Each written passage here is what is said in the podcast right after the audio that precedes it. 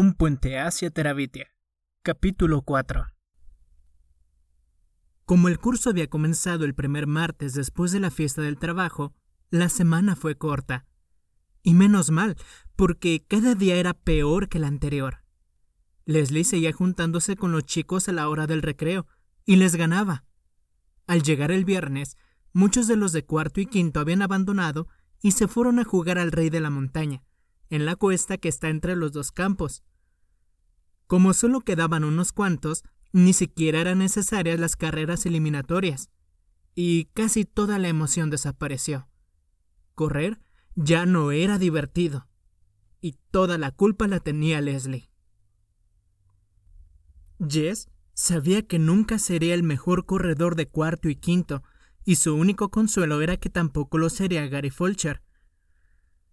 Participaron con desgana en las carreras del viernes, pero al terminar, cuando Leslie hubo ganado una vez más, todos, sin decírselo, comprendieron que aquello se había acabado.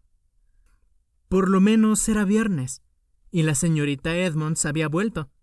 A Quinto le tocó música nada más terminar el recreo. Jess vio a la señorita Edmonds en el pasillo, y ella lo detuvo interesándose por lo que había hecho. ¿Has dibujado este verano? Sí, señorita. ¿Me dejarás ver tus dibujos o son algo muy personal? Jess apartó los cabellos de su frente enrojecida.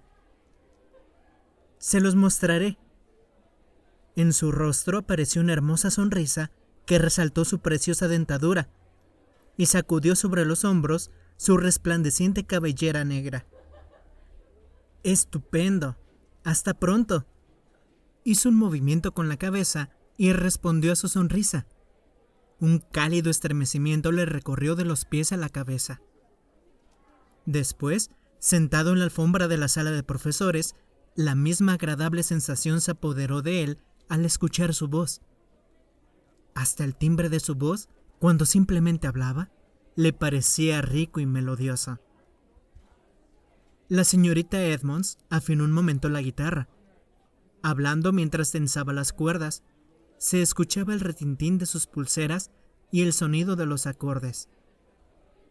Llevaba sus habituales vaqueros y estaba sentada con las piernas cruzadas, como si esa fuera la postura normal de los profesores. Preguntó a unos cuantos cómo estaban y cómo habían pasado el verano. Contestaron mascullando de modo ininteligible. No le habló a Jess, pero le dirigió una mirada con sus ojos azules, que le hizo vibrar como una cuerda de guitarra. Se fijó en Leslie y pidió que se la presentaran, cosa que hizo una de las chicas con mucho remilgo. Luego sonrió a Leslie y ésta le devolvió la sonrisa, fue la primera vez que Jess la vio sonreír, después de su triunfo en la carrera del martes pasado. ¿Qué te gusta cantar, Leslie? Oh, cualquier cosa. La señorita Edmonds rasguó unos acordes y comenzó a cantar más bajo de lo que requería aquella canción en concreto.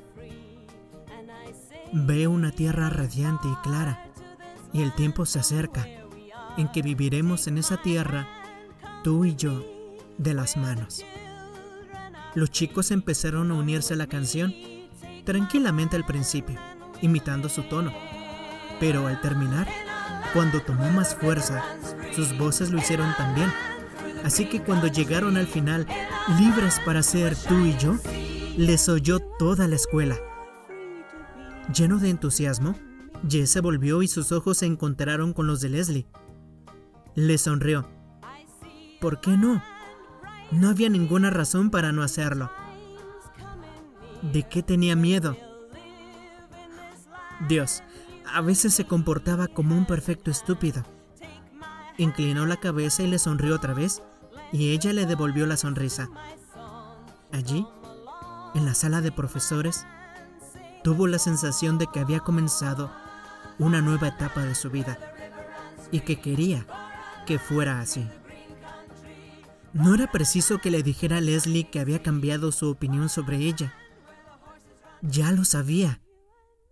Ella se dejó caer en el asiento, al lado del suyo en el autobús, y se apertujó contra él para hacerle sitio a Mabel. Ella le habló de Arlington, del gigantesco colegio en un barrio residencial donde había estudiado y de su magnífica sala de música, pero también de que allí no había ninguna profesora tan guapa ni tan simpática como la señorita Edmonds. ¿Había gimnasio? Sí, creí que todos los colegios lo tenían, o por lo menos casi todos, suspiró. ¿Cómo lo echo de menos? Soy bastante buena en gimnasia. Me figuro que odias esto. Sí. Se quedó en silencio un momento, pensando, supuso Jess, en su antiguo colegio, que él imaginaba luminoso y nuevo, con un fulgurante gimnasio, mayor que el de la escuela secundaria consolidada. Supongo que tenías un montón de amigos allí también. Sí. ¿Por qué veniste aquí? Mis padres están reconsiderando su sistema de valores. ¿Qué dices? Decidieron que estaban demasiado atrapados por el dinero y por el éxito y por eso compraron esa vieja granja. Y van a empezar a cultivar y a pensar en cosas importantes. Jess la miró boquiabierto. Se dio cuenta, pero era incapaz de contenerse. Era la cosa más ridícula que había oído en su vida. Pero eres tú quien lo sufre. Ya lo sé. ¿Por qué no piensan en ti? Lo hablamos, explicó con paciencia. Yo también quise venir. Sus ojos resbalaron sobre él para mirar a través de la ventanilla.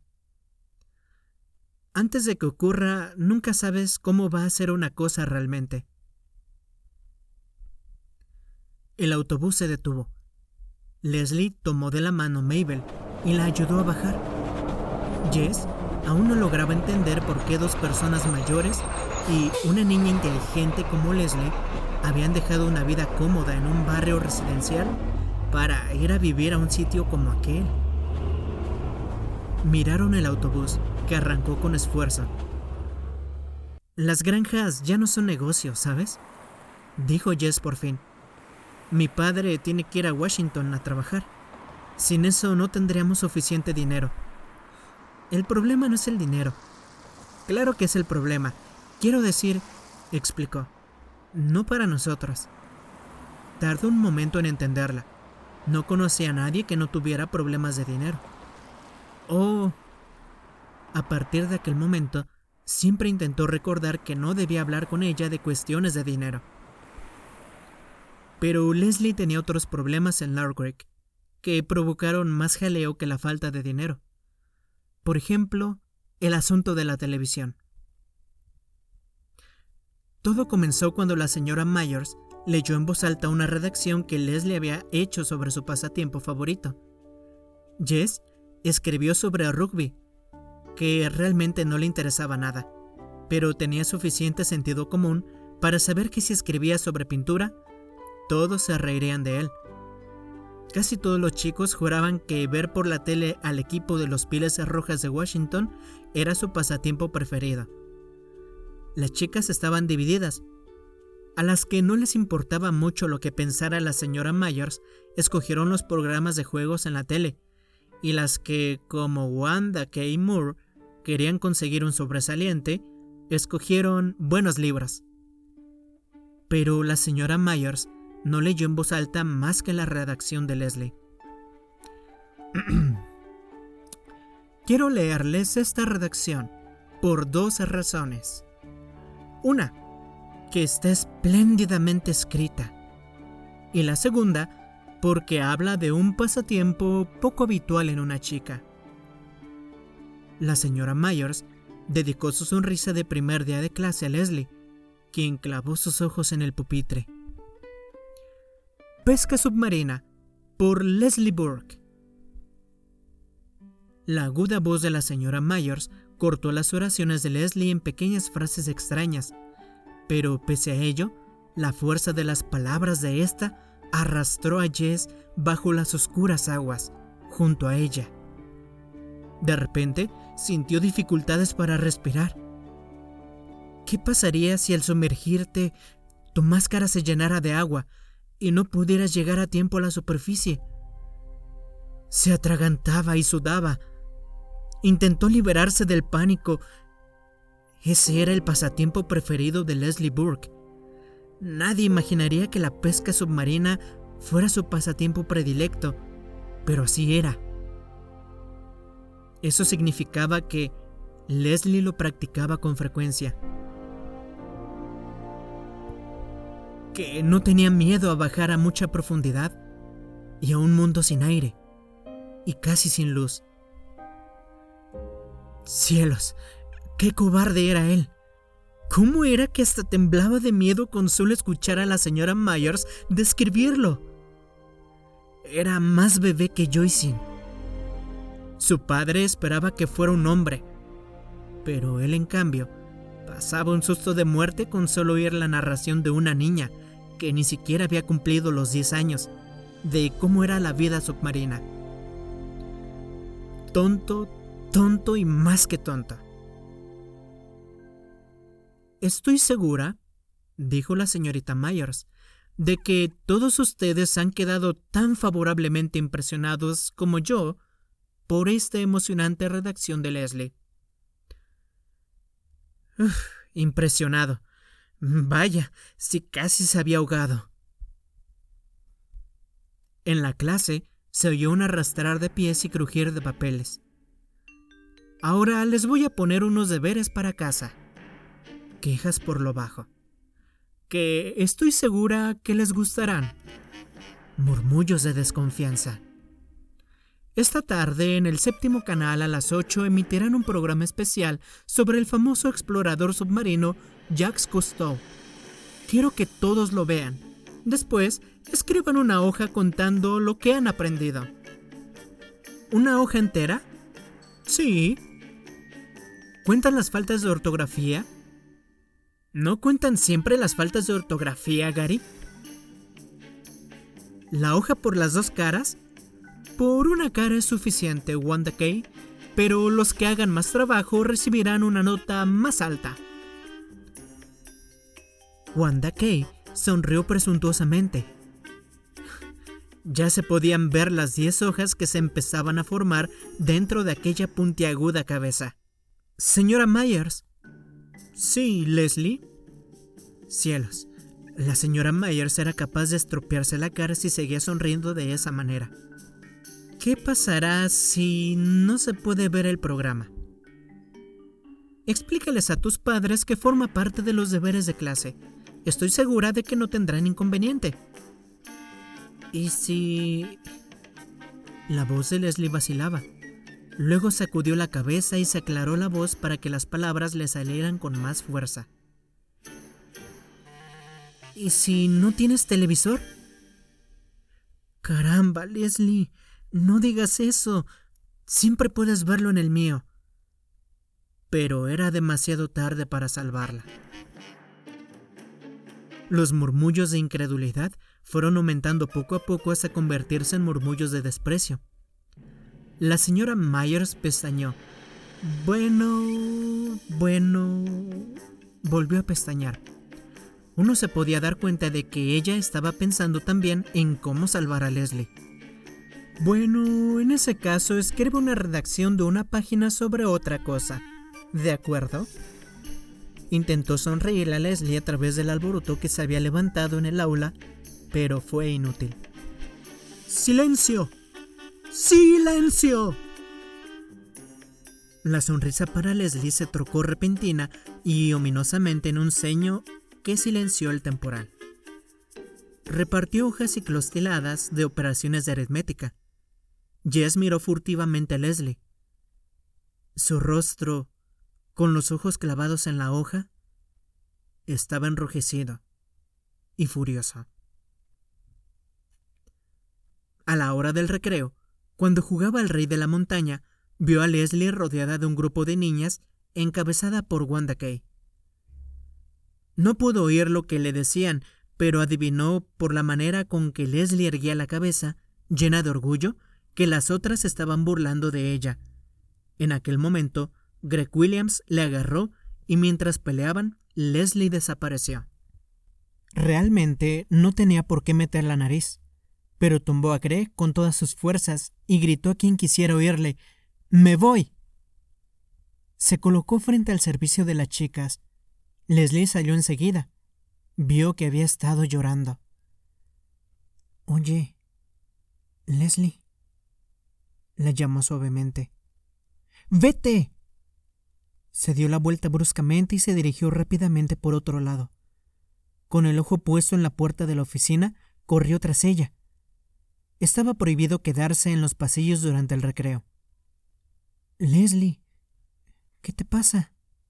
Tú sabes perfectamente bien lo que me pasa, Jess Arons. Sí, se rascó la cabeza. Si hubieras mantenido la boca cerrada... Sabes que puedes verlo en mí. Pero ella volvió a darse la vuelta y salió zumbando por el pasillo. Antes de que tuviera tiempo de terminar la frase y alcanzarla, cerró la puerta del servicio de las chicas en sus narices. No podía arriesgarse a que el señor Turner le viera merodeando cerca del servicio de las chicas como si fuera un pervertido o algo por el estilo. Al terminar las clases, Leslie subió al autobús antes que él y fue como una flecha a sentarse en el asiento trasero, el asiento de los de séptimo. Él le hizo una señal con la cabeza para advertirle que se sentara más adelante, pero ella ni siquiera le miró. Veía a los de séptimo dirigirse hacia el autobús. Las de séptimo, enormes y mandonas, y los chicos antipáticos, flacos y de expresión ceñuda, la matarían por sentarse en su territorio. Se levantó de un salto y corrió hacia la parte de atrás, tomando a Leslie por el brazo. Tienes que sentarte en tu asiento de siempre, Leslie. Mientras hablaba, oía a los chicos mayores abriéndose paso por el estrecho pasillo empujones. Janice Avery, que era la chica más matona de séptimo, que disfrutaba con asustar a cualquiera más pequeño que ella, estaba justo detrás de él. Muévete, niño, dijo. Se plantó con toda la fuerza de que era capaz, aunque su corazón golpeaba contra su nuez de Adán. Vamos, Leslie, dijo, y luego se obligó a volverse y lanzar a la Avery una mirada que fue desde su rizado pelo rubio, pasando por su blusa demasiado ceñida, sus enormes vaqueros y sus enormes playeras. Cuando terminó, tragó saliva y le miró fijamente la cara ceñuda y dijo casi sin vacilar, Me parece que no hay suficiente sitio atrás para ti y Janis. Alguien abuchó diciendo, Los de control de pesos te esperan, Janis. Janis le miró llena de odio, pero se apartó para dejar que Jess y Leslie pasaran a sus asientos habituales. Leslie echó un vistazo hacia atrás mientras se sentaban y luego se inclinó hacia él. Te lo va a hacer pagar, Jess. Caray, está furiosa. A Jess le gustó el tono de respeto que había en su voz, pero no se atrevió a mirar hacia atrás. ¿Qué diablos? ¿Crees que me va a asustar una tonta vaca como ella? Cuando por fin bajaron del autobús, su saliva pasaba por la nuez de Adán, sin atragantarse. Hasta hizo un pequeño saludo hacia el asiento trasero cuando el autobús arrancó. Leslie le sonreía mirándole por encima de la cabeza de Mabel. Bueno, dijo feliz. Hasta luego. Oye, ¿crees que podamos hacer alguna cosa esta tarde? Yo también. Quiero hacer algo, yo también. chilló Mabel. Jess miró a Leslie. Sus ojos decían que no. Esta vez no, Mabel. Leslie y yo tenemos que hacer algo solos hoy. Puedes llevarte mis libros a casa y decir a mamá que estoy en casa de los Burke, ¿vale? No tiene nada que hacer. No tiene nada pensado. Leslie se acercó y se inclinó sobre Mabel, colocando la mano en el delgado hombro de la niña. Mabel, ¿te gustaría que te diera unos muñecos recortables nuevos?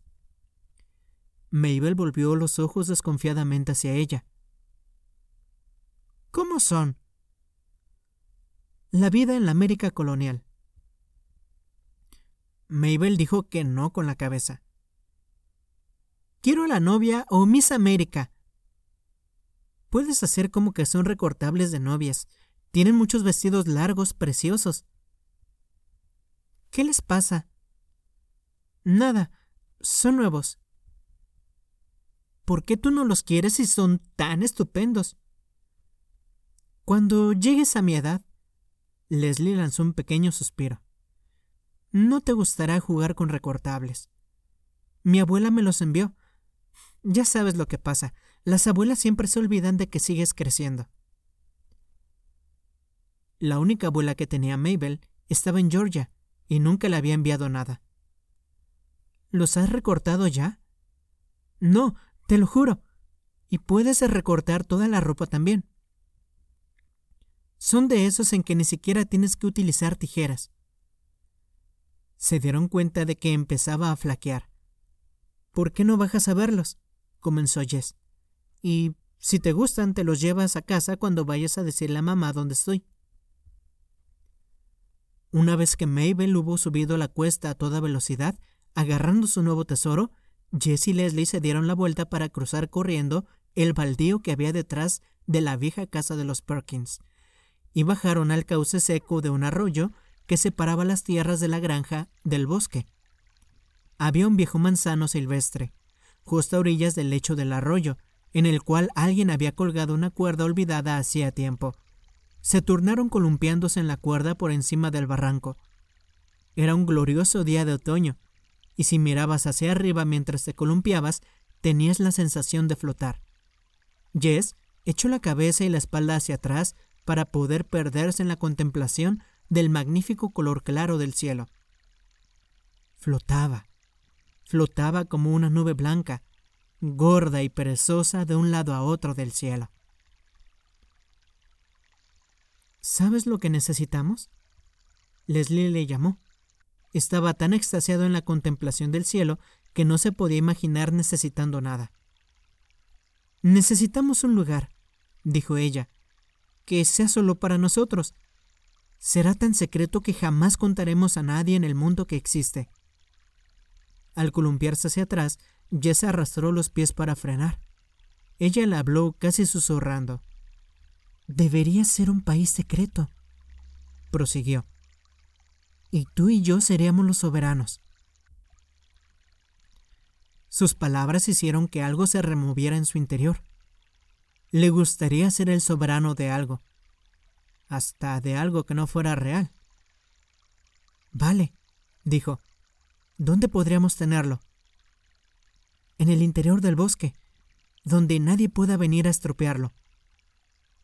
Había partes del bosque que no le gustaban nada a Jess sitios oscuros donde era como estar debajo del agua, pero no se lo dijo. Ya sé, Leslie se estaba entusiasmando. Podría ser un país mágico como Narnia, y que la única manera de entrar fuera cruzando el arroyo, columpiándose en esta cuerda encantada. Sus ojos brillaban. Agarró la cuerda. Vamos, dijo. Vamos a buscar un lugar para construir nuestro castillo. Habían penetrado solo unos metros en el interior del bosque, más allá del lecho del arroyo, cuando Leslie se detuvo. ¿Qué te parece este lugar? preguntó. Muy bien, dijo Jess, dando su aprobación rápidamente, aliviado de no tener que adentrarse más en el bosque. Por supuesto, la llevaré más adentro, no era tan cobarde como para tener miedo de explorar de vez en cuando los lugares más profundos entre las cada vez más sombrías columnas de altos pinos. Pero, como cosa habitual, sitio permanente era ese el lugar que hubiera escogido. Aquí, donde los cerezos silvestres y las secuoyas jugaban al escondite entre los robles y el follaje y el sol derramaba sus rayos dorados salpicando alegremente sus pies. Estupendo, repitió afirmando vigorosamente con la cabeza. La maleza estaba seca y era fácil de limpiar. La tierra era casi lisa. Será un buen lugar para construir. Leslie puso el nombre de Teravitia a la tierra secreta y prestó a Jess todos sus libros sobre Narnia para que aprendiera cómo se vivían los reinos mágicos, cómo se protegía a los animales y a los árboles y cómo tenía que comportarse un soberano. Esto último era lo más difícil. Cuando Leslie hablaba, las palabras le salían con majestad. Parecía una verdadera reina. Pero él bastantes problemas tenía para hablar un inglés normal como para encima emplear un lenguaje de un rey. En cambio, sabía fabricar cosas. Bajaron arrastrando unas tablas y otros materiales del montón de chatarra que estaba cerca del campo de la señorita Bessie y construyeron su castillo en el lugar que habían encontrado en el bosque. Leslie llenó una lata grande de café con galletas saladas y otras más pequeñas con cordeles y clavos. Encontraron cinco botellas viejas de Pepsi, que lavaron y llenaron de agua para el caso, como dijo Leslie, de que hubiera un asedio. Al igual que Dios en la Biblia, contemplaron lo que habían hecho y lo encontraron muy bien. Tienes que hacer un dibujo de Terabitia para colgar en el castillo, dijo Leslie. No puedo. ¿Cómo explicarle a Leslie de una manera que lo entendiera cuánto deseaba alcanzar y apoderarse de la vida que vibraba en torno a él y que cuando lo intentaba se escurría entre sus dedos, dejando un seco fósil en la página? Es que se me escapa la poesía de los árboles, dijo. Ella movió la cabeza. No te preocupes, dijo. Algún día lo harás. Le creyó porque allí en la sombreada luz del castillo todo parecía posible. Los dos juntos eran los dueños del mundo, y ningún enemigo, ni Gary Fulcher, ni Wanda K. Moore, ni Johnny Savory, ni los temores y carencias de Jess, ni los adversarios que Leslie imaginaba atacando Terabitia, podrían derrotarles nunca. Unos días después de haber terminado su castillo, Janice Savory se cayó en el autobús y chilló gritando que Jess le había puesto la zancadilla cuando ella pasaba. Armó tal escándalo que la señora Prentice, la conductora, ordenó a Jess que bajara del autobús.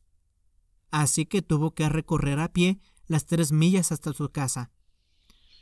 Cuando Jess por fin llegó a Terabitia, Leslie estaba acurrucada junto a una de las grietas que había en el tejado intentando aprovechar la luz para leer.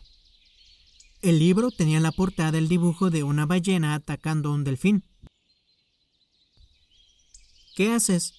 Entró y se sentó a su lado en el suelo. Leyendo. Tenía que hacer algo.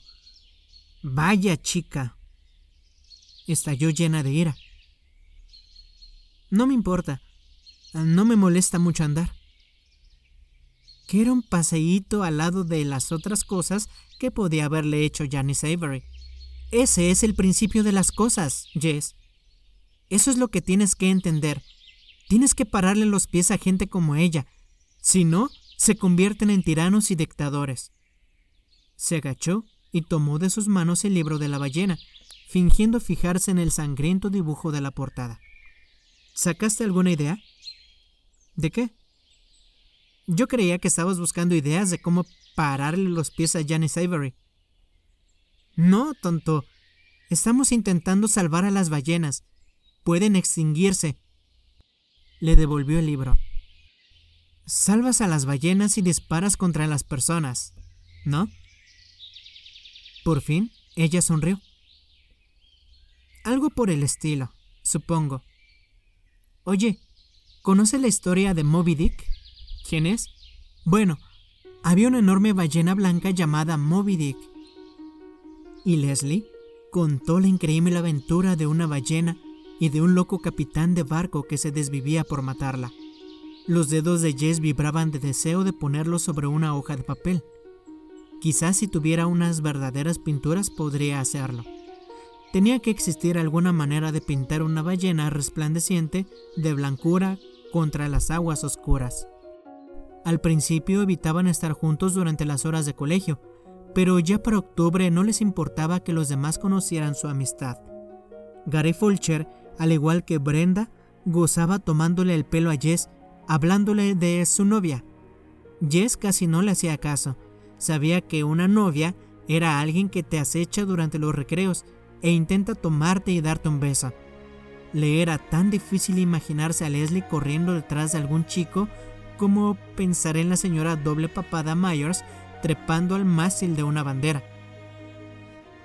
Que Gary Fulcher se fuera al infierno. Como no había más tiempo libre durante las horas de clase que el del recreo, y ya no había carreras, Jess y Leslie solían buscar un lugar tranquilo en el campo para sentarse y charlar. Salvo la mágica media hora de los viernes, el recreo era la única cosa que Jess esperaba con ilusión durante las horas de clase. Leslie siempre podía pensar en algo gracioso que hacía más llevaderos los largos días. Muchas veces era alguna broma sobre la señora Myers. Leslie era una persona que se estaba muy callada en su pupitre. Nunca se ponía a cuchichear o a pensar en las musarañas o a masticar chicle, y hacía estupendamente su trabajo. Pero, pese a ello, su cabeza estaba llena de travesuras, de manera que si la profesora hubiera mirado bajo aquella máscara de perfección, se habría quedado horrorizada. A Jess le era difícil mantener la cara seria durante la clase, cuando se imaginaba qué ideas se le podían estar ocurriendo a Leslie detrás de aquella mirada angelical. Una mañana entera, según le contó Leslie durante el recreo, la pasó imaginando a la señora Myers en una de esas granjas para adelgazar que hay en Arizona. En sus fantasías, la señora Myers era una glotona que escondía tabletas de chocolate en los lugares más impensables, como en el grifo del agua caliente, y siempre la descubrían y la humillaban públicamente delante de las otras mujeres gordas. Aquella tarde, Jess imaginó a la señora Myers vistiendo solo una faja rosada, en una báscula. ¿Has vuelto a hacer trampa, Gussie? le decía la directora que era muy flaca. La señora Myers estaba al borde de las lágrimas. ¿Jess Sarons? La aguda voz de la maestra reventó su ensueño. Era incapaz de mirar a su rechoncha cara. Se partiría de risa. Clavó los ojos en el desigual dobladillo. Sí, señora. Tendría que recibir lecciones de Leslie. La señora Myers siempre le pillaba cuando estaba distraído pero nunca parecía sospechar que Leslie no estuviera atenta. Miró hurtadillas en su dirección. Leslie estudiaba con gran interés en su libro de geografía, o eso hubiera creído alguien que no la conociera. En Terabitia hizo frío noviembre. No se atrevieron a prender una hoguera dentro del castillo, aunque a veces hacían una afuera y se acurrucaban frente a ella. Durante algún tiempo, Leslie guardó dos sacos de dormir en el castillo, pero en diciembre su padre se dio cuenta de que habían desaparecido y tuvo que devolverlos. La verdad es que fue Jess quien le obligó a devolverlos. No es precisamente que tuviera miedo de los Burke. Los padres de Leslie eran jóvenes, con dentaduras fuertes y blancas, y mucho pelo los dos. Leslie les llamaba Judy y Bill cosa que molestaba bastante a Jess. No es que fuera asunto suyo como llamaba Leslie a sus padres, pero no podía acostumbrarse. Tanto su padre como su madre eran escritores. La señora Burke escribía novelas y, según Leslie, era más conocida que el señor Burke, que escribía sobre política. Era increíble ver las estanterías donde tenían puestas sus obras. La señora Burke se llamaba Judith Hancock en la portada, cosa que le desconcertó hasta que miró la contraportada con su fotografía de persona muy joven y seria. El señor Burke iba y venía a Washington para terminar un libro que estaba escribiendo con otra persona, pero había prometido a Leslie que después de las navidades se quedaría en casa para empezar a arreglar y cultivar su jardín y escuchar música y leer libros en voz alta y escribir solo cuando le sobrara tiempo. No encajaba con la idea que Jess hacía de los ricos, pero hasta él se dio cuenta de que los vaqueros que llevaban no los habían comprado en el almacén de Newbury. Los Burke no tenían televisión, pero en cambio había un montón de discos y un equipo estereofónico que parecía salido de Star Trek. Y aunque su automóvil era pequeño y estaba lleno de polvo, era italiano y tenía aspecto de ser caro. Siempre eran muy amables con Jess cuando iba a su casa, pero de pronto se ponían a hablar de política francesa o de cuartetos de cuerda. Al principio Jess creyó que se trataba de una caja cuadrada hecha de cuerda, o de cómo salvar a los lobos grises, a las secuoyas o a las ballenas, y le asustaba abrir la boca y demostrar lo tonto que era. Tampoco se sentía a gusto cuando Leslie venía a casa. Joyce la miraba con el dedo metido en la boca y babeando. Brenda y Ellie siempre buscaban la forma de hacer algún comentario sobre su novia. Su madre se comportaba de manera afectada y extraña, como cuando iba a la escuela para hablar de alguna cosa. Después hablaba de la ropa vulgar de Leslie. Leslie siempre llevaba pantalones para asistir a clase. Su pelo era más corto que el de un niño. Sus padres no eran más que unos hippies. Mabel intentaba jugar con ellos, o se ponía moina cuando no le hacían caso. Su padre había visto a Leslie solo unas cuantas veces y la saludó con un movimiento de cabeza para mostrar que sabía que existía.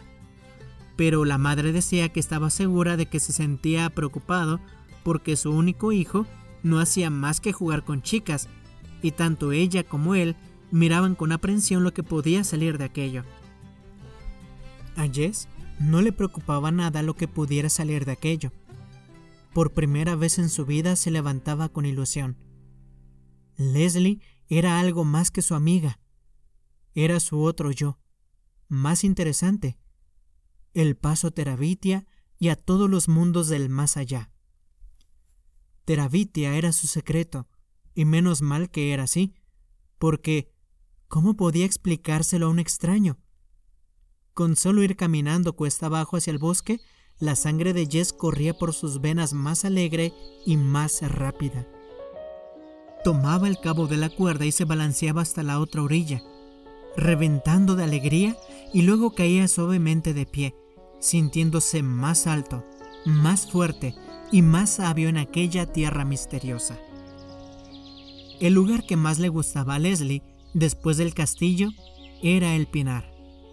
Las copas de los árboles eran tan densas que a través de ellas no podía pasar la luz del sol. Ni arbustos ni hierbas crecían, faltos de luz, y el suelo estaba alfombrado de agujas doradas. Antes creía que este sitio estaba encantado, le confesó Jess a Leslie la primera tarde que reunió el valor suficiente para llevarla hasta allí. Pues lo está, dijo ella, no tienes por qué tener miedo. No está encantado con cosas malas. ¿Cómo lo sabes? Puedes sentirlo. Escucha. Al principio escuchó el silencio. Era el mismo silencio que antes la asustaba. Pero ahora le parecía como el silencio que se producía cuando la señorita Edmonds terminaba una canción, cuando las cuerdas de la guitarra dejaban de sonar. Leslie tenía razón. Permanecieron de pie muy quietos para que el crujido de las agujas bajo sus pies no rompiera el hechizo. De lejos, de su mundo anterior, llegó el graznido de los gansos que volaban hacia el sur. Leslie respiró profundamente. Este no es un lugar cualquiera, susurró.